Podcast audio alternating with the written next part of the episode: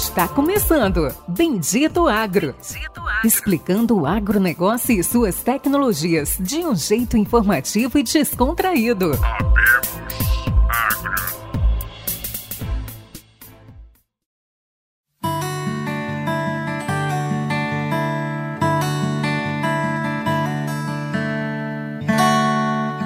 Olá a todos os nossos amigos e ouvintes. Está começando agora mais um episódio do Bendito Agro, o seu podcast de inovações e conhecimento do agro do Brasil e do mundo. E esse episódio, como todos vocês já sabem, é um episódio especial, mas esse episódio tem aí a gente tá puxando mais para o lado que a gente vem investindo nesses últimos episódios, que é um lado mais de finanças, de economia do agro, o que vem acontecendo no mundo do agro, não só de dentro da porteira, mas sim da parte econômica, o que realmente move, o que acorda, como diz meu pai ou meu avô, a primeira coisa que você olha no, quando acorda é o valor da soja e o valor do dólar. Então hoje a gente tem um entrevistado aqui que ele estava comentando aqui do currículo dele, eu fiquei impressionado, fiquei até um pouco de inveja, era o sonho, sonho de criança quando eu morei em São Paulo, ter um currículo parecido. É, hoje a gente entrevista Fabrício Pezente, Cara, ele é engenheiro mecatrônico pela Politécnica da USP. Quase que eu falei errado, hein, Fabrício? Não brigue comigo. Ele tem um MBA pelo MIT, exatamente, MIT, aquela famosa faculdade de tecnologia de Boston, onde sai ali dos grandes engenheiros do mundo, né? Quase que eu falei do Brasil. Esse MBA dele teve ênfase em ciência de dados. Ele tem 39 anos, natural de Vitória, cidade maravilhosa, e cofundador da Thrive. Falei certo, Fabrício? Falou certo, falou certo. Tá certo. Então ele veio aí, ele vai dar uma aula desse novo momento, desse novo mundo de finanças e economia, dessa modelagem financeira que está acontecendo no agro no Brasil. E é isso, pessoal. Fabrício, dá um oi aí para os nossos ouvintes. Boa noite a todos. É um prazer estar aqui. É, obrigado, Pericles, pela, pelo convite. Acho que é sempre legal falar desse assunto, sempre legal falar da empresa, contextualizar o que, que a gente está fazendo e falar um pouco também sobre o mercado como um todo. Né? Acho que é uma indústria que carrega o Brasil para frente, cada vez mais interessante. É, muita gente agora vindo para poder é, poder participar dela e sem dúvida nenhuma acho que vale é, colocar uma pimenta em, em, várias dificuldades que tem no setor e, e, várias oportunidades principalmente que tem no setor. Mas de novo obrigado pelo convite, Pérez. Fantástico, pessoal. Como vocês perceberam, o Luciano não está presente. Ele mandou uma mensagem aqui para mim. Ele estava lá na lá no meio da Bahia, né? Como todos sabem, trabalha, ele é gerente de um grande grupo lá na Bahia e cada dia ele tá tá num lugar diferente. Ele mandou uma mensagem aqui que é o último o último talhão da sede dá uma hora e meia, porque eu fiquei impressionado, foi realmente é uma fazenda muito grande. Brincadeiras à parte, então esse episódio eu vou tocar sozinho, então não enjoem da minha voz. E nem da minha. nem da do Fabrício. É, e antes de começarmos, curtam, compartilhem. Lembrem que esse aqui é um projeto privado, meio do Luciano. A gente vem buscando entrevistar o que existe de melhor, os melhores fundadores, diretores, os melhores pesquisadores.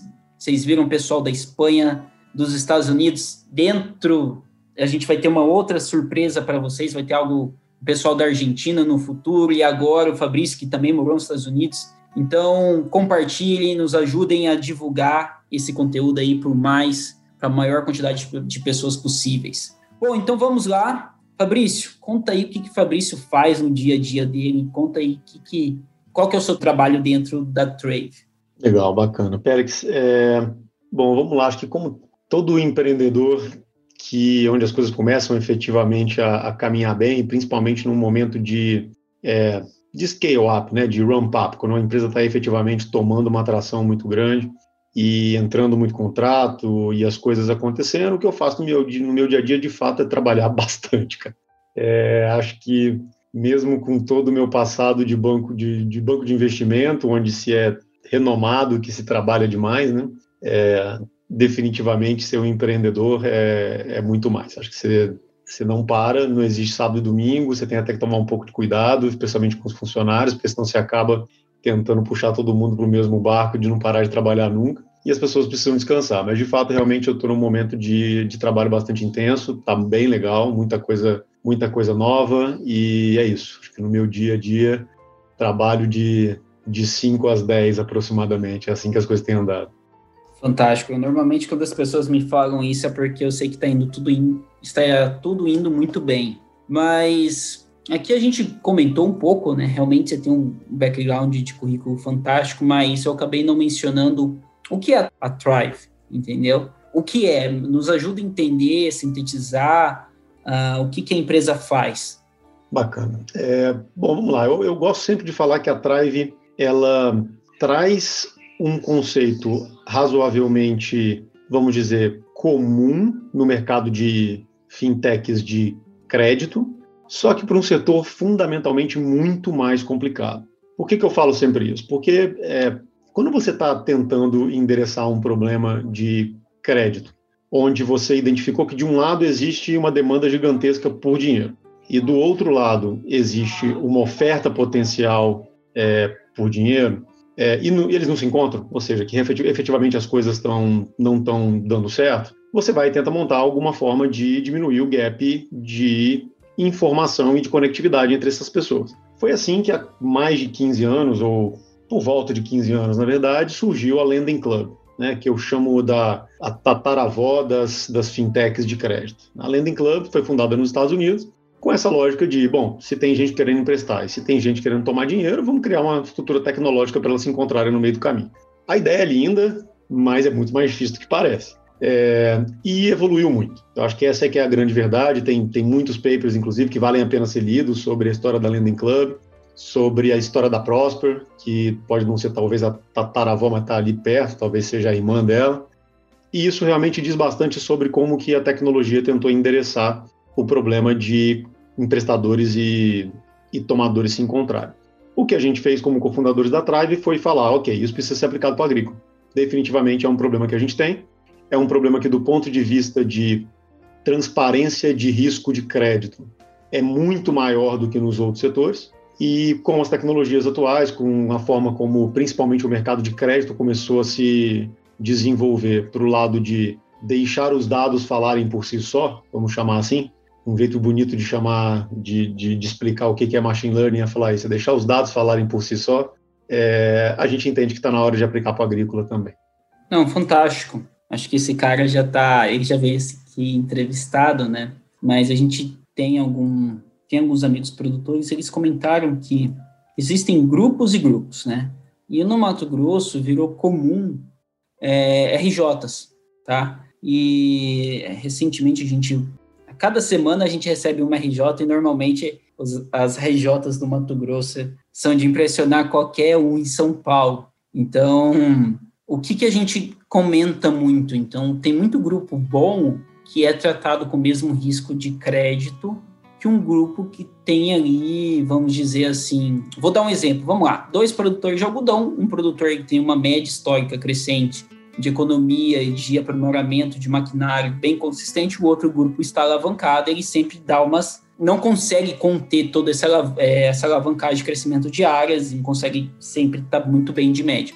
E o algodão tem, tem um banco famoso que chama-se Rabobank, que sempre empresta para esses produtores de algodão. Tá? E normalmente a, o nível da dívida de juros é o mesmo para ambos os produtores, porque a, a garantia é real, a garantia da terra. Só que existe a diferença de risco, é muito grande entre esses, esses dois produtores. E é mais ou menos nesse, é nesse estilo de trabalho que vocês estão atuando? Ou vocês estão indo, é, vamos dizer assim, o cliente de vocês é um, é um banco estrangeiro, um, um fundo de investimento, ou um banco nacional? Ou o cliente de vocês ali, eu estava lendo no site de vocês, são os médios produtores? Como que funciona? Legal, deixa eu tocar em vários pontos que você mencionou aqui, que eles são relevantes para entender até mesmo aonde a tecnologia deveria, num primeiro momento, atingir, tá? Você mencionou o caso do Rabobank, né? O Rabobank, ele é um banco que ele, ele tem como estratégia mirar no topo da pirâmide de produtores do ponto de vista de tamanho. É, o Banco do Brasil, por outro lado, já está no outro na, na parte de baixo da pirâmide, numa base bastante extensa, muito volume de números de produtores com um volume de crédito menor. E o Rabobank inverte essa lógica, poucos produtores com é, um volume de crédito maior. Esses dois pontos da pirâmide, esses dois extremos da pirâmide, é, eles hoje já são endereçados de uma maneira, vamos dizer, quase que apropriada, tá? O que, que eu quero dizer com isso? É, se você é um banco grande como o Rabobank, faz sentido você pegar o seu avião e passar uma semana dentro da fazenda do cara, entendendo a fundo o que está acontecendo ali.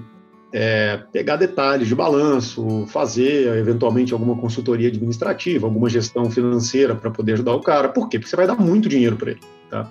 Então isso começa a fazer sentido do ponto de vista de retorno, porque você pode gastar o seu tempo de vários é, recursos seus, vamos chamar assim, para você ir lá e dar esse dinheiro maior. Eu ainda não acho que está na hora de você substituir esse tipo de análise de crédito do grande produtor, do grande grupo, por uma análise de risco de crédito escalável, né? tecnologicamente falando, em que você toma uma decisão em questão de minutos. Tá? Por quê? Porque você tem o meio da pirâmide, né? uma quantidade gigantesca de produtores no meio da pirâmide, que eles têm exatamente o problema que o problema inverso do topo, que é o quê? eles não têm uma quantidade, um volume financeiro de, de empréstimo potencial tão grande que faça sentido muitos dos emprestadores da Faria Lima pegarem um avião para poder ir lá e entenderem os caras em detalhe. E o tempo de análise, às vezes, de um produtor grande, de um médio, se você for fazer do mesmo jeito, é o mesmo. Você vai dar atenção para quem? Para o grande. Então, naturalmente, você acaba tendo uma, uma falta de crédito no meio da pirâmide brasileira, que é onde você tem principalmente as revendas, as cooperativas, as grandes químicas, as menores também, é, principalmente e as tradings, né, que também tem um volume um volume bastante significativo, que é onde elas atuam. Então isso daí já endereça a segunda parte que você falou. É para esse tipo de emprestador que nós falamos aqui de Rabobank de um lado e Banco do Brasil do outro. São dois bancos com dinheiro, com estrutura e com histórico de fazer crédito bem especialmente para o agro, nesse caso. Agora, quando você vai para o meio da pirâmide endereçado por quem não é banco, por quem, em geral, foca os recursos deles em é, vendas, assistência técnica, é, investimento em desenvolvimento de pacote tecnológico para o agro. Esses caras eles não se, eles não focam em fazer uma parte de crédito tão bem quanto um banco foca em fazer tão bem, porque afinal de contas é um banco. Estes são os nossos clientes principais são aqueles que são grandes credores do mercado agrícola brasileiro, sem serem instituições financeiras. Entendi, faz muito sentido.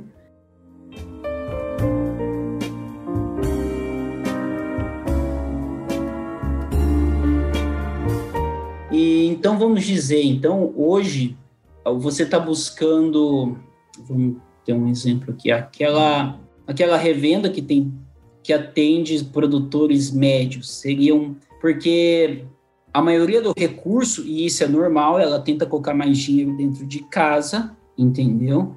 A maioria do recurso é usado para ter vendedores, para comprar uma semente, é usada para comprar uma semente à vista, antecipada para ter um melhor custo de, de matéria-prima, de insumo, para depois conseguir revender ela não gasta tanto recurso e tanto, e tanto tempo, primeiro porque para ela não faz tanto sentido, porque ela é só uma, uh, apesar de ela ter uma equipe interna. Então você está focado nessas revendas que atendem os médios clientes, que muitas vezes passam despercebidos e correm mais riscos do que o necessário. É, e tem motivos diversos por isso, tá, Pérez? Acho que vale a pena sempre mencionar isso. É, além do fato de que eles, em geral, não têm uma estruturação para fazer o crédito tão bem quanto bancos, eles tomam risco de crédito até mais do que bancos. Né? Dados do Banco Central, confirmados há, há pouco tempo, inclusive, que é, aproximadamente 70% do custeio brasileiro não é feito por bancos, é feito por esses agentes que eu mencionei para você. então você imagina, né, um país como o Brasil, que é uma das grandes potências agrícolas do mundo e certamente é que vai liderar o, o a, o aumento de, de oferta de comida para o mundo nos próximos anos. Isso daí já está claro para bastante gente. Ainda não ter um mercado financeiro bem estruturado dentro de casa, fazendo a oferta de crédito para os produtores, isso realmente gera problemas, né? Problemas que vão desde gestão de crédito e, consequentemente, de poder ter problemas de balanço por causa disso, como problemas de custo. Né, naturalmente, se você não é um banco, se você não tem depósito, o seu dinheiro é mais caro, você vai emprestar para um produtor mais caro. O produtor, consequentemente, vai ter que plantar mais caro. A margem dele, para ele poder ter alguma margem, né, esse produto ele tem que começar a se descolar, ele tem que começar a vender um pouco mais caro, se possível. É, bom, tudo isso aperta muito o produtor lá embaixo, como sempre, né? O produtor é que é sempre apertado lá embaixo no fim das contas. É, por mais que existam distribuições para vários agentes diferentes ao longo de toda a cadeia de crédito, toda sobrinha que, que tem de dinheiro não é necessariamente repassada para o produtor, é, e toda falta de recurso para poder fazer a cadeia de crédito acontecer é repassada para o produtor lá embaixo para ele pagar mais juros e, consequentemente, fazer as coisas continuarem andando. Então, o produtor está no fim da linha natural que ele pague, que ele, que ele pague o pato. É, mas não é bom que ele pague o pato. Entendi. E assim, vamos então vamos tentar aqui um pouco mais da parte prática. Legal. Você está usando de, uma, de sistema de informação e dados para tentar sistematizar o crédito de uma, de uma forma mais rápida. Como aqui eu estava lendo aqui no seu, estou lendo no seu site agora, como que é o formulário inteligente de aplicação para crédito e análise de credores né? Então, assim, como que é feita essa análise? De uma forma mais rápida e mais precisa. E um ponto muito interessante, e assim, acho que todo mundo aqui do podcast, nossos ouvintes já, já ouviram, sabe que eu trabalho em uma multinacional. Uh, até teve o Chris Course que falou para eu ganhar um aumento, meu chefe não me deu, vou cobrar disso. Vou falar, ele é um grande cliente da Corteva. É, mas eu trabalho em uma multi e, eu, e recentemente eu, eu assumi alguns pontos de tecnologia da parte de, de crédito. E um grande problema nosso é que existe um grande descasamento da central em São Paulo com o que acontece no campo. As informações são muito descasadas. Qualidade de plantio, estabelecimento de planta, o que, que o cara está fazendo com o solo. E o risco, muitas vezes, ele não é. A gente está dando o mesmo crédito para diferentes produtores com riscos sendo que um produtor risca é 20 vezes maior de tomar um calote do que em outro. E esse é um grande problema, porque isso limita o nosso tamanho do crédito, porque a gente pega o, o balaio, entendeu? Então, queria que você explicasse para mim, para os nossos ouvintes, principalmente, como que funciona esse formulário, que, quais são as informações que são importantes. É muito nítido para mim o que acontece, o que São Paulo vê e o que acontece no campo, existe uma diferença gigante. Perfeito. É, vai além disso, não é só São Paulo, não. Às vezes quem está no campo também tem uma diferença gigante. A própria revenda que está lá, grudada no produtor, na mesma região, que às vezes é produtor também, o, o próprio RTV, o próprio comercial lá do campo, é, a informação não é, não é tão fluida assim. Mas vamos lá, Pérez, deixa eu explicar em detalhes. É, isso, isso, de novo, bate bastante na questão da. As duas coisas que a gente mencionou aqui. Uma é a tecnologia, a outra é o, o tipo de cliente, tá? Quando você está falando, vamos pegar a tecnologia. O que é a tecnologia base de análise de risco de crédito de uma forma escalável? É uma tecnologia que ela tem que levar em consideração é uma modelagem específica da indústria de crédito que você está perseguindo e dos dados específicos da indústria de crédito que você está perseguindo. Em outras palavras, você precisa ter não só uma inteligência para poder gerar algoritmos, mas esses algoritmos eles são nada sem dados, tá? Aonde que está a grande beleza de trabalhar com esses agentes que respondem por 70% do crédito agrícola brasileiro? O fato deles não serem agentes financeiros, deles não serem bancos, significa que toda a inteligência de crédito que eles dão só está dentro deles. Só eles têm. Se você trabalha na Corteva, só a Corteva tem o histórico de crédito dos clientes que compraram da Corteva, da Singenta, da Bela Agrícola, da Fiagril, isso só fica dentro dos próprios agentes não financeiros que dão crédito para o setor. Por que, que isso não é verdade para é, os outros 30%? Porque os bancos eles têm uma obrigação legal de passar para o Banco Central os créditos agrícolas que eles fazem, na verdade, qualquer crédito que eles fazem. Tá? Então, qualquer informação, principalmente agora com o Open Banking, isso vai ficar mais escancarado ainda. Tá? É, então, qualquer informação que gira dentro dos 30% acaba que você consegue acessar de uma forma ou outra. Você pode não ser um agente financeiro, você faz uma parceria com algum agente financeiro, você consegue saber se o Pericles tomou dinheiro no sistema financeiro brasileiro de alguma forma. Você tem essa informação dentro da SR. Só que isso é 30% do mapa. Do mapa não é Ministério da Agricultura, do mapa de crédito de custeio. É, o que, que isso significa? Você tem 70% em que todo o mercado nacional está completamente cego. A gente não enxerga isso. Bom, isso tem né, um zilhão de problemas. Né? Você, o, o, o que eu chamo, o, eu sempre falo aqui que a, a dificuldade maior de você é, avaliar é, a capacidade de pagamento não está em avaliar se o cara ele vai ter produtividade, se ele vai ter um preço decente e se o custo de produção vai estar dentro do esperado. Esses três componentes da capacidade de produção do produtor, eles são super relevantes, mas esses você consegue fazer algum tipo de premissa ou ir atrás de uma maneira bem boa. Uhum. Como é que você faz com o endividamento? Esse é o grande problema. Exato. Né? Então, se você não tem um histórico de endividamento, se você não tem uma foto muito bem feita do endividamento do produtor, você cai naquele problema inicial, inclusive que você mesmo mencionou. Às vezes parece que as coisas são muito parecidas, você tem mesmo produtor de algodão no mesmo lugar, né, do mesmo tamanho, capacidade de pagamento deles provavelmente vai ser muito parecida. Só que o endividamento desse cara vai efetivamente dizer se ele vai ter essa capacidade de pagar depois, tá?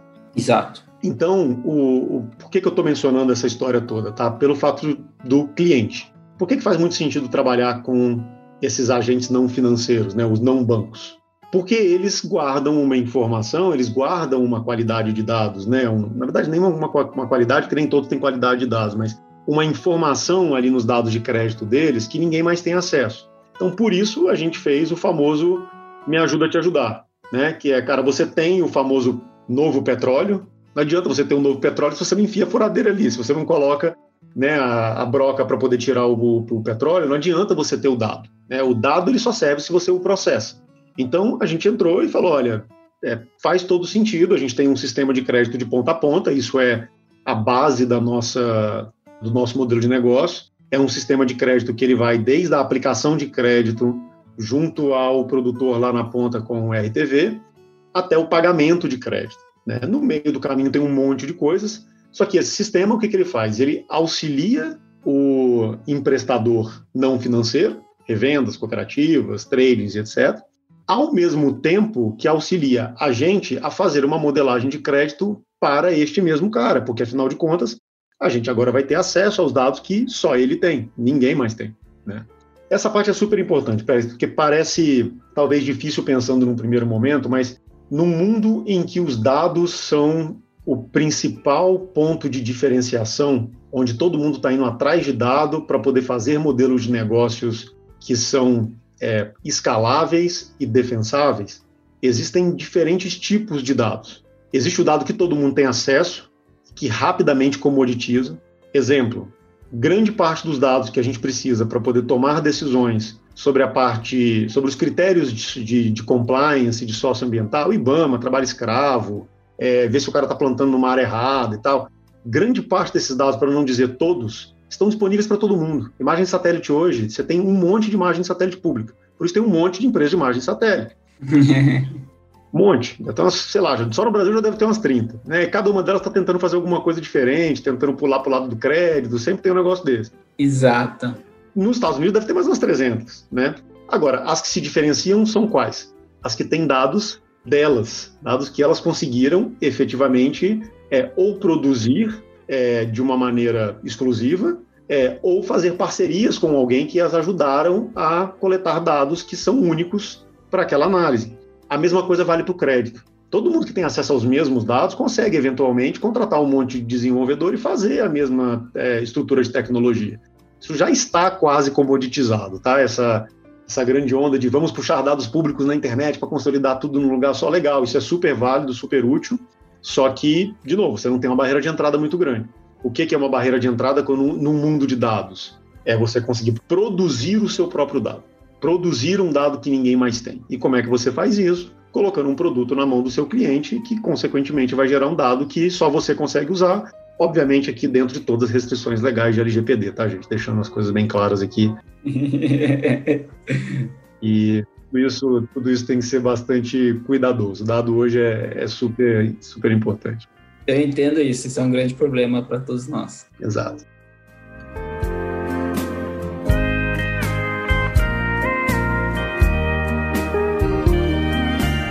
Ah, não, fantástico, assim, eu sempre gosto de tentar resumir, porque... Ajuda, no, ajuda o ouvinte também, né? Isso é importante. É, basicamente você, você busca dados internos com os dados externos para uma melhor tomada de decisão. Perfeito. Esse é o básico, tá? É claro que, pelo amor de Deus, tem muito mais coisas por trás. Mas isso é um ponto. Eu, vou puxar aqui algo assim que eu vejo, eu conversei bastante A gente teve um outro episódio com, uma empresa chamada Neofield, do Ricardo Sobré, não sei se você conheceu ele ou não, também é uma pessoa fantástica. E ele desenvolveu um sistema com 19 sensores que vão no solo. Esses 19 sensores têm chuva, umidade, capacidade de troca do solo, é, temperatura, medição de graus, dias de pressão, é um sensor realmente assim. Uh, eu trabalho com tecnologia há muito tempo, sou filho de produtor, estou numa multi aí já há algum tempo também, nunca tinha visto. E ele consegue fazer uma calibração de risco climático e daquela lavoura muito bem. Só que você falou algo aqui muito interessante, que se mede muito pouco e normalmente chega a ser engraçado, é por nível de boato algumas vezes, é o endividamento dos grupos, das pessoas, dos produtores. E as pessoas continuam se emprestando. Então, assim, a gente chega a níveis de, de qualidade de dados do campo altíssimos, e eu tenho que dar parabéns, o Brasil está fazendo isso muito bem, muito pareado com lá fora. Só que o, o nível, a qualidade de entender e se aquele produtor está endividado de uma forma de alto risco ou de baixo risco, as empresas não têm. Então, assim, como que você faz e como que você faz, né, para conseguir mensurar? Você pega além dos dados internos, você citou algumas empresas que são daqui do Mato Grosso, você citou até mesmo o caso da Fiagril, que foi vendida para um grupo chinês. Mas como que você faz? Você pega vários clientes diferentes e consegue mais ou menos mais o que existe de informações dos bancos e tenta mensurar o risco de dívida ou é mesmo só informação interna daquela revenda ou daquele prestador de aquele cara que dá o crédito dentro desses 70%? Perfeito. Bom, vamos por partes. É... Eu falo muita coisa, foi mal. Eu falei que ia ser um resumo e acabei falando mais. Não, não, vamos, vamos lá. Eu acho que primeiro eu vou fazer o resumo que você, que você pediu. Eu gosto de resumir hoje a nossa forma de atuação da seguinte maneira, fica super claro. Eu hoje explico que a Trade tem três camadas. Imagina uma cebola, tá? Camada inicial é modelagem de risco de crédito. Essa é a base de tudo, esse é o centro. Em cima dessa modelagem de risco de crédito, a gente construiu um sistema de gestão de crédito. Tá? Em cima desse sistema de gestão de crédito, na terceira e última camada, a gente constrói estruturação financeira para o setor. Como é que é a direção? Os dados são embarcados dentro de um sistema para fazer modelagem. Este sistema ajuda quem o usa a acessar o mercado financeiro, o mercado de capitais nesse caso, para poder tomar recursos. Tá? Essa direção faz muito sentido. Agora vamos pensar na direção inversa, para deixar claro como o negócio funciona. Por que, que o mercado de capitais precisa disso? Um dos principais motivos que o mercado de capitais hoje não dá tanto dinheiro para o agro, principalmente para revendas, cooperativas, etc., especialmente dado o volume potencial que isso tem, porque eles têm uma dificuldade muito grande de ter informações confiáveis de como aquele crédito é originado. Afinal de contas, você imagina, você é um emprestador, você quer saber como que aquele crédito que você agora vai comprar, como é que ele foi originado, por que, que ele foi aprovado, de onde veio o dado. Você precisa de alguma confiança, você precisa olhar um profissionalismo e uma padronização de crédito no que foi feito. Então, bidirecionalmente aqui fica bem claro como que a Trive hoje se comporta. Voltando agora à sua parte de modelagem, que essa parte é super, é super interessante. E a resposta preliminar à sua pergunta é sim, né? Como que a gente é, foca o nosso, a nossa análise de risco? Numa integração de inteligência entre o que a gente tem como Drive, e inteligência entenda aqui dados também, com o que o nosso cliente tem. Então, uma modelagem para um grande cliente nosso vai ser específica para um grande cliente nosso, até porque o dado é dele, então, consequentemente, o resultado daquela modelagem tem que ser dele, né? E com isso, essa modelagem em si consegue ser muito mais efetiva, principalmente porque você está fazendo já dentro de uma, de uma realidade ali que já foi capturada por aqueles dados. Pô, Fabrício, legal, mas então você está ajudando o cara a fazer uma inteligência em cima do que ele já tem. Não, eu estou ajudando ele a fazer uma escala, uma escalabilidade de decisão de crédito em cima de uma inteligência que ele já tem e que a gente adiciona, mas que permite ele também aumentar a venda dele tá? a permite ali para novas regiões, porque a gente expande essa modelagem para novas regiões. Então, assim, de novo, lembra, lembra sempre que a lógica aqui é modelos que estão alimentando uma análise de risco cada vez mais confiável e escalável para poder permitir que esse cara acesse o mercado financeiro. Por que, que ele precisa acessar o mercado financeiro? Porque quanto mais ele usa o balanço dele para poder dar o crédito para o produtor, menos ele tem espaço para poder vender o produto para o produtor, que no fim das contas é o objetivo de todo o canal de distribuição, é vender insumo, vender semente, vender fertilizante. Se você não tem balanço suficiente para poder vender para o seu produtor, você limita a sua capacidade de venda. Isso é real para químicas, para revendas, para cooperativas, para todo mundo. Isso é menos real para o banco, porque o banco tem depósito, o banco tem dinheiro de, de, de depositantes do lado dele. E quem deveria alimentar o mercado financeiro agrícola são os bancos. É esse que é o grande ponto. Deixa eu dar um exemplo rápido aqui, Pérez, para poder fechar uma coisa que, que talvez esclareça bem na cabeça até do ouvinte, na sua também, que é super legal de explicar. Os Estados Unidos talvez seja o, o, o grande outro produtor agrícola, né, principalmente exportador agrícola junto com o Brasil. É, sabe como funciona o mercado de financiamento agrícola nos Estados Unidos? Ele funciona da forma como qualquer leigo imaginaria que deveria funcionar, que é o seguinte: você é um produtor agrícola, você precisa de dinheiro para poder fazer a sua safra, que afinal de contas é um dinheiro bastante relevante. Você precisa comprar semente, você precisa comprar todo o seu pacote tecnológico. O que, que você faz? Você vai no banco, que está ali há muitos anos, tem um monte de bancos agrícolas comerciais nos Estados Unidos. Você vai no banco, toma seu dinheiro com ele, pega esse dinheiro, vai nas químicas, vai numa revenda, vai em quem que venda o pacote tecnológico para você, compra à vista, negocia para poder comprar à vista, porque afinal de contas você tem o dinheiro em mão, planta, se tudo der certo você colhe, se tudo der certo você vai e vende por um preço para uma trading que te dá o dinheiro de volta, você paga o banco de volta e com sorte, se tudo correu bem, você negociou todas as pontas e você sobrou com uma margem, né? Beleza, seu, sua produção agrícola aconteceu. O que, que acontece no Brasil? Desculpa a expressão, mas é uma zorra. Todo mundo faz tudo. você é um produtor, você quer comprar sua semente, você se financia com o cara que vende semente, você se financia com o cara que vende fertilizante, você se financia com o cara da trade, você se financia com o cara da química, é com o banco também, você pega um pedacinho no banco. Então fica todo mundo ali ao redor do produtor, dando dinheiro, dando produto, fazendo barter. Gente, é um, é um grandíssimo churrasco que acontece no mercado agrícola é, financeiro brasileiro hoje. Né? E eu até é, consideraria falar, ok, isso vale a pena continuar desse jeito, se não fosse o principal produtor agrícola mundial, ou pelo menos o que será o principal produtor agrícola mundial. Esse, esse, esse negócio precisa ser organizado, né? E obviamente não se organiza assim, ah, vamos organizar.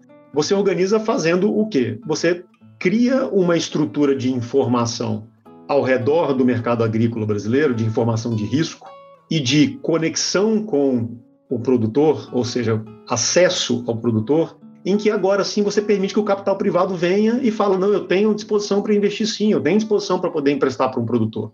Eu não estava fazendo isso antes porque, um, eu não entendia muito bem o risco dele, e dois, puta, é difícil achar esses caras no campo, né? É, é longe, é, é, lá no meio do, do não sei aonde. Então, assim, isso naturalmente, eu vejo que isso naturalmente tem que acontecer. Tá? O mercado privado entrando, o custo de capital é tão mais barato de um banco, de um fundo, que você naturalmente vai ganhar a competição pelo empréstimo, né, dar o crédito para o produtor, você vai ganhar essa competição da revenda, porque ela tem um balanço mais caro. Ela não vai conseguir sustentar isso para sempre. E ela nem quer sustentar isso para sempre. Ela quer vender o produto dela, ganhar a margem dela da venda do produto e, ok. Estou falando aqui, gente, de uma maneira muito simplista, tá? Tem exceções de todos os lados, tem tem revendas que gostam muito do, do, do componente financeiro da, da produção agrícola. A maior parte delas não gosta, faz porque é obrigada. É, mas é isso. Acho que essa, essa explicação deixa claro qual é o objetivo, que não é só meu. Se você ouve qualquer discurso do mapa, Tereza Cristina vive falando, pelo amor de Deus, a gente precisa trazer o capital privado para o agrícola, precisa trazer. E você não força o capital privado a ir para lugar nenhum. Você oferece os meios para ele poder ir. Você não pode obrigar o capital privado para lugar nenhum, é privado. Né? Você tem que oferecer os meios para isso. E é assim que a gente resolveu endereçar esse problema. Legal, fantástico. Posso falar uma frase aqui? Eu fiquei pensando nela. É, o pessoal aí do, do nossos ouvintes vão dar uma risada. Mas você seria o ser do meio agrícola.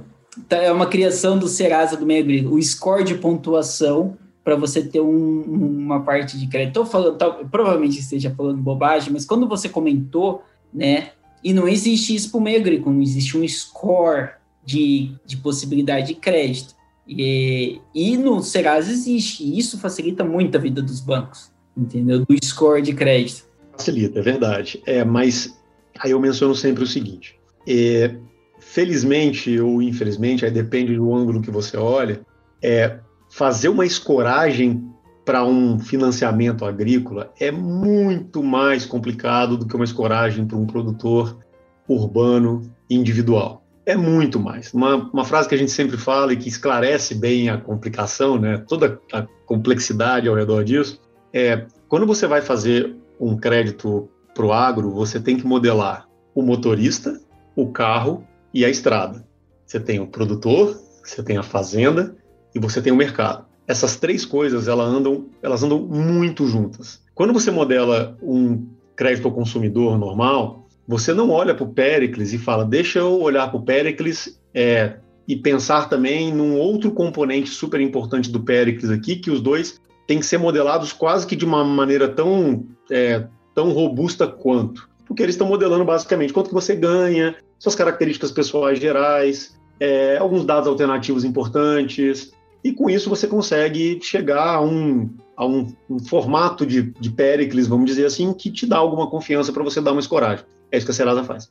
Quando você vai falar do, do agrícola, você pode ter um comportamental muito bom, né, o Pericles. Se você tiver um ano ruim de safra, cara, você vai ter um problema de qualquer jeito, sua capacidade de pagamento vai ser afetada. Se você tiver o mercado jogando contra você, por mais que você tenha tido uma boa produção, por mais que você seja um bom pagador, você também vai ter um problema. E você tem que cruzar tudo isso junto para você fazer um score. Né? O score é super útil, de fato a gente faz um score, na verdade, para poder deixar bem claro, são seis scores que a gente faz na Thrive. A gente disseca o score principal, que você chamou de agro, em cinco scores principais, né? que é um, um, uma modelagem super específica que a gente fez, que basicamente busca fazer isso, busca dissecar os principais pontos do agro para poder falar, olha, estão tá aqui os cinco, olha o 5. Não fica só olhando o score agro aqui, não, porque isso não resolve o seu problema. Toma decisões baseado no 5, monitora o 5. É, isso é super aderente ao que a gente vê no campo também. Tá? É, mas só para esclarecer ainda mais a sua pergunta. Não chega a ser um, um Serasa agro, não, tá? Porque o Serasa ele tem uma, uma função bastante clara. É, e até, aliás, ela, ela tem uma barreira bem clara ali, que é ela não chega a pensar em ir para o mercado financeiro estruturar operações, é, ela não chega a dar um, um, um sistema de crédito para né, o tomador fazer isso. A Serasa oferece um ponto de dados super relevante para tomada de decisão, mas não é ela que vai te dar um sistema para você gerir a sua jornada de crédito de ponta a ponta, tá? É, então tem, tem, tem diferenças fundamentais aqui na história, sem dúvida nenhuma. Então, fantástico.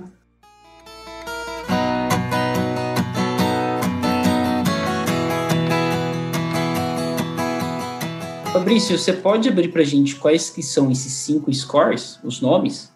Em breve, a gente tem aberto para os nossos clientes. É, mas basicamente a gente. Ele está em processo de patente agora e a gente tem visto um movimento muito grande para o mercado de agrofintech, então a gente tem evitado né, algumas dessas coisas. Mas é, são coisas bastante. É um jeito bastante claro de ver por que, que um produtor é, poderia não pagar. Foi até engraçado uma vez a gente fazendo o nosso pitch para um cliente e ele falou: Não, não, você não precisa me contar por que, que um produtor não vai pagar, não. Eu sei ou aconteceu isso, ou isso, ou isso, ou isso, ou isso. Ele citou cinco pontos que são exatamente né, os grandes grupos de, de, vamos dizer, problemas que aquele produtor pode ter para as coisas não acontecerem. Tem algumas coisas muito óbvias, né? O agronômico é um deles, sem dúvida nenhuma. Né? O climático é outro.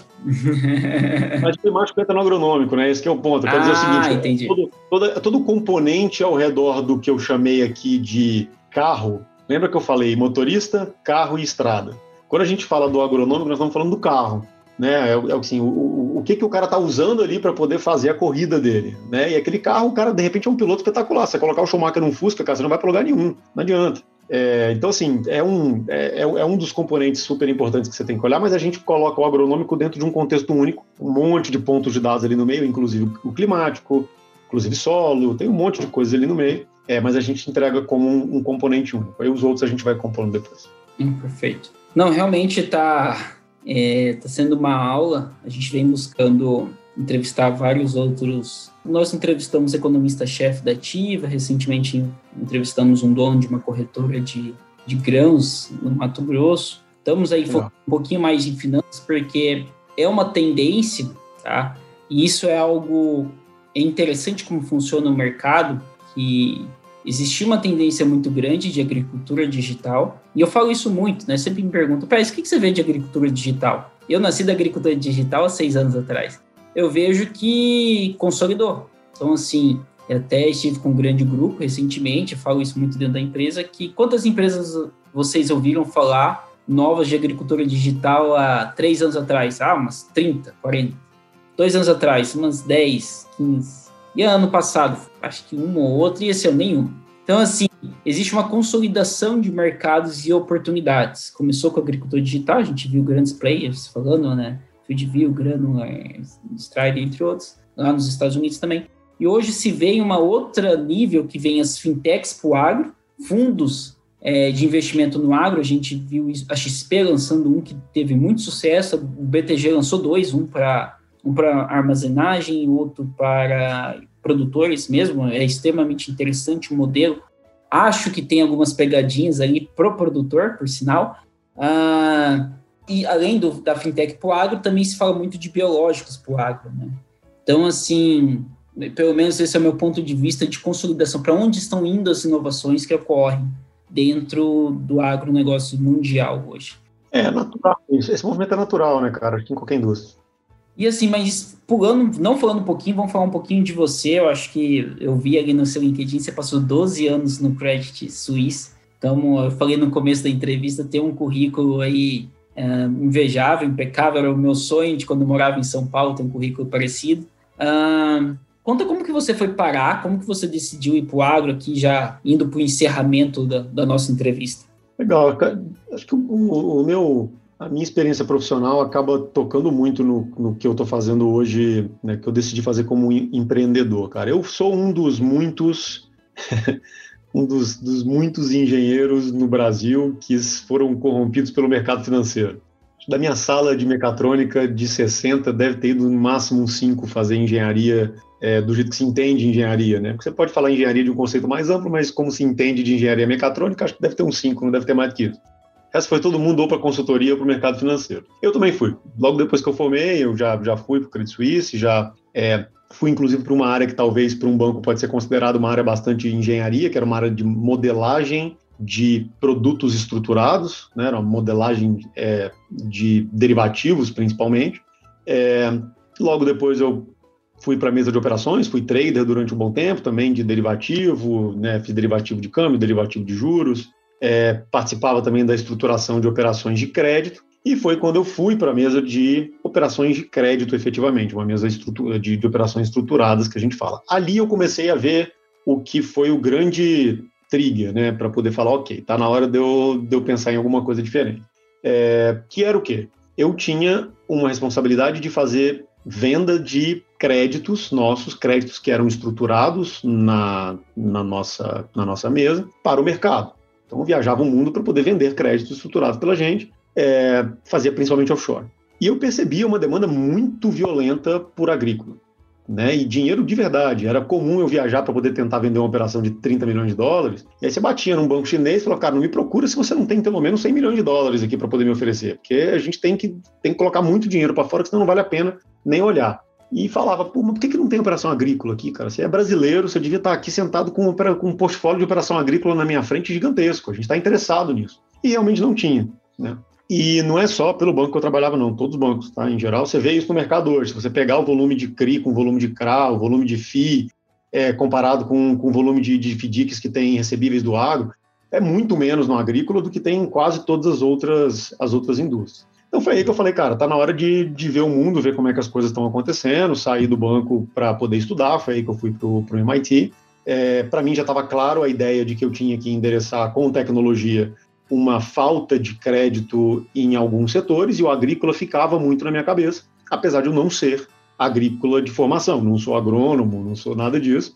Mas, bom, não dá para não dá para cobrir todos os buracos, né? Aí o que, que eu fiz? A minha cofundadora, é que fundou junto comigo a empresa, que diga de passagem é a minha esposa, é, ela sim é agro. Ela é agro até né, desde o começo da carreira dela, mesmo tempo de experiência só no agro, várias empresas grandes e ela via o outro lado. Ela via, ela sempre brincava, falava, vocês bancários, banqueiros, que o seja, vocês não têm a mínima ideia de como fazer análise de risco de crédito agrícola. Desculpa, vocês são tapados para fazer análise de risco de crédito agrícola. E eu, do meu lado, me defendia, falava, você não sabe quanto que é difícil dar dinheiro para o agro, né? O quanto que você não tem informação, você não sabe exatamente o que está acontecendo lá. você tem que se proteger com muita garantia, você coloca 200% de garantia para poder se proteger do fato que você não sabe o que você está fazendo, você está dando dinheiro, mas você não sabe exatamente o que você está fazendo, então o que você faz? Você coloca 200% de garantia, que aí pelo Isso. menos você tem certeza que você não vai ter problema.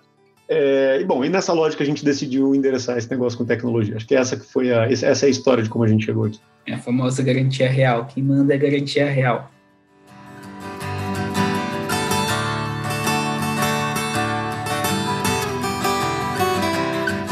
Mas é isso, Fabrício, a gente está chegando aí aos momentos finais. Você quer falar alguma coisa? Eu esqueci de perguntar alguma coisa. Tem alguma parte é, legal da, da Trave que a gente não comentou? Você quer comentar? Fique à vontade. Eu acho que vale, vale mencionar uma, uma coisa que tem, vale mencionar uma coisa que tem acontecido muito forte agora. Desculpa, tá, acho que está com um pequeno delay acabei de interrompendo, mas é, está acontecendo um movimento muito forte para crédito sustentável. Né? E dentro dessa lógica toda de como é que a gente decompõe um produtor em é, riscos, você tem um risco de sustentabilidade, um risco de compliance socioambiental ali muito grande. É, a gente acabou de sair com, com uma coisa que uma operação que a gente chamou de CRA Verde, é, que foi a primeira operação, é, a primeira operação de é, verde, né, de sustentabilidade com vários produtores pulverizado. É, a gente colocou isso dentro de um CRA, em que a gente deu dinheiro direto para o produtor, trouxe investidor estrangeiro para poder fazer essa, esse, essa compra né, do CRA, e é incrível a demanda que isso está tendo, Pérez. Isso é realmente é uma operação que saiu razoavelmente pequena, ela saiu de 63 milhões de reais, só que a gente já está com uma segunda tranche prevista de 300, e tem investidor que procurou a gente para poder fazer de 700, né? E tá vindo, e cada vez mais. Ontem eu participei de uma live para poder fazer basicamente, falar basicamente disso, falar de finanças verdes. É, isso eu não, vou, eu não vou nem chamar de moda, porque moda passa e passa rápido. Isso é uma, é uma mudança de paradigma para o mercado agrícola. Isso veio para ficar, já chegou, não adianta falar, ah, daqui a pouco eu olho. O governo já mandou uma audiência pública colocando regras bem é, definidas sobre como que ele gostaria que fosse, é, o que, que ele gostaria que fosse checado dentro do, da produção, né, dentro da fazenda de um produtor, para poder permitir que um crédito agrícola seja é, aprovado. Então já é uma questão que não tem mais volta. Isso, isso já está ali. Então isso eu gostaria de mencionar porque é algo que a gente tem realmente feito é, bastante e eu estou vendo que o volume só vai aumentar. Deixa eu lhe perguntar é, primeiro, né, um disclaimer, né? Vocês viram que o cara saiu de uma, de uma, de um Zoom, né, de uma reunião online, falava de um crédito de 700 milhões e agora ele está entrevistando o Bendito Agro. Vocês viram que a gente subiu de nível. Brincadeiras à parte. Ah, como que hoje, como que funciona? O produtor vai até vocês, a revenda vai até vocês como que funciona essa emissão do CRA Verde? Vamos, vou puxar a sardinha. A gente tem alguns ouvintes que são muito grandes, outros ouvintes são estagiários, e a gente tem tudo que é ouvinte aqui, né? Desde o estagiário e do estudante de agronomia até um produtor de, de acho que hoje planta 110 mil hectares. Então, assim, tem tudo que você imaginar, que é, uma bo, é um bom balaio. Não, legal. Então, o, a gente tem sido procurado basicamente pelos dois lados, pelas duas pontas aqui, né? O lado de quem dá o dinheiro e o lado de quem toma o dinheiro. É, essa operação do Craverde em particular, a gente tem feito ela diretamente para o produtor, sem o intermédio de uma revenda ou de uma química. Tá?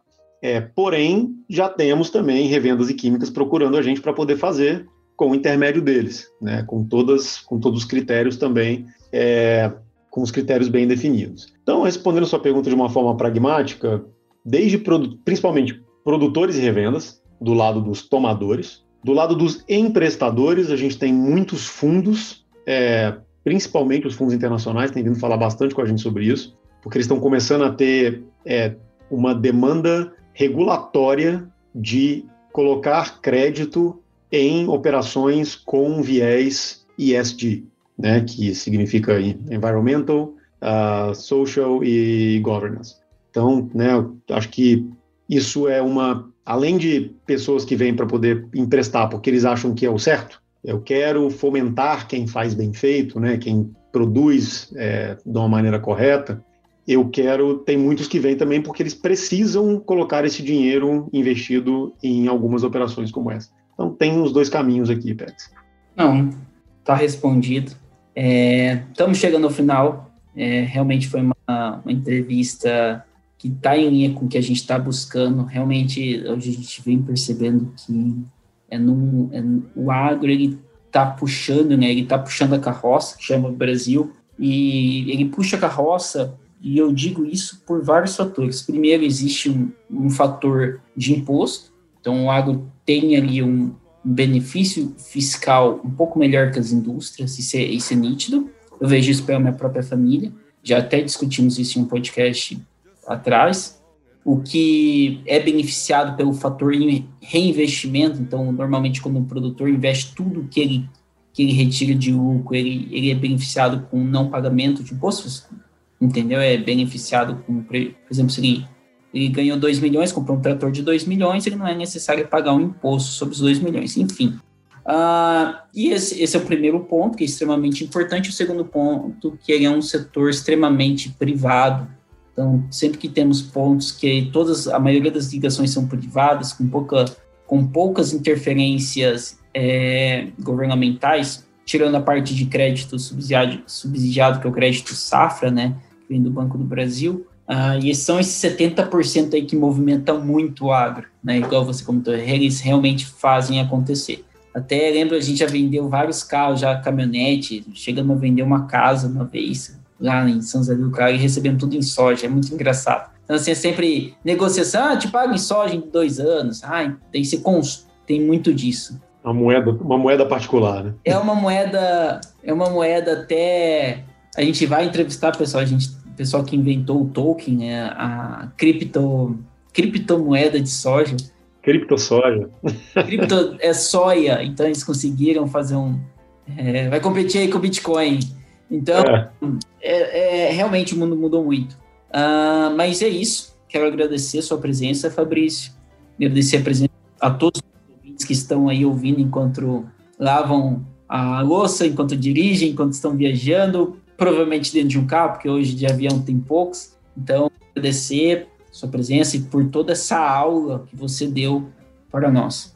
Eu que agradeço, Pérez. Foi, foi muito bom. É, obrigado pela oportunidade de falar um pouco mais sobre a Trave, sobre a tecnologia, de falar um pouco minha visão do setor também. E convido a todos que, que ouvirem.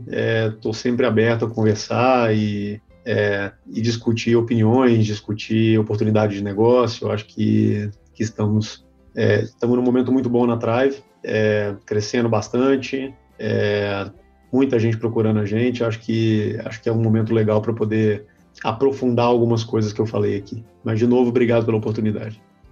É isso aí, pessoal. Hoje a gente está encerrando o Pendito Agro com mais essa entrevista especial, porque todas são especiais, algumas são, são sempre diferentes uma das outras. É, fiquem com a gente, compartilhem, curtem, enviem para suas rodas de amigos e até o próximo episódio.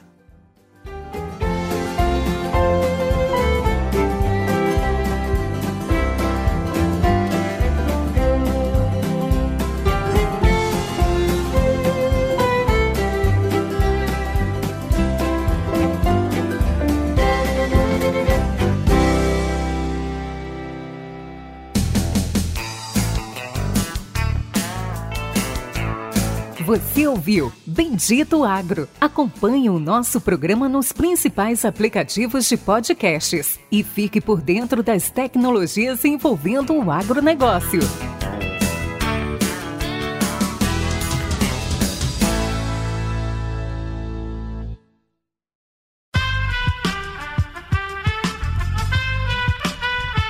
Esse podcast foi editado por Aerolitos Edição Inteligente.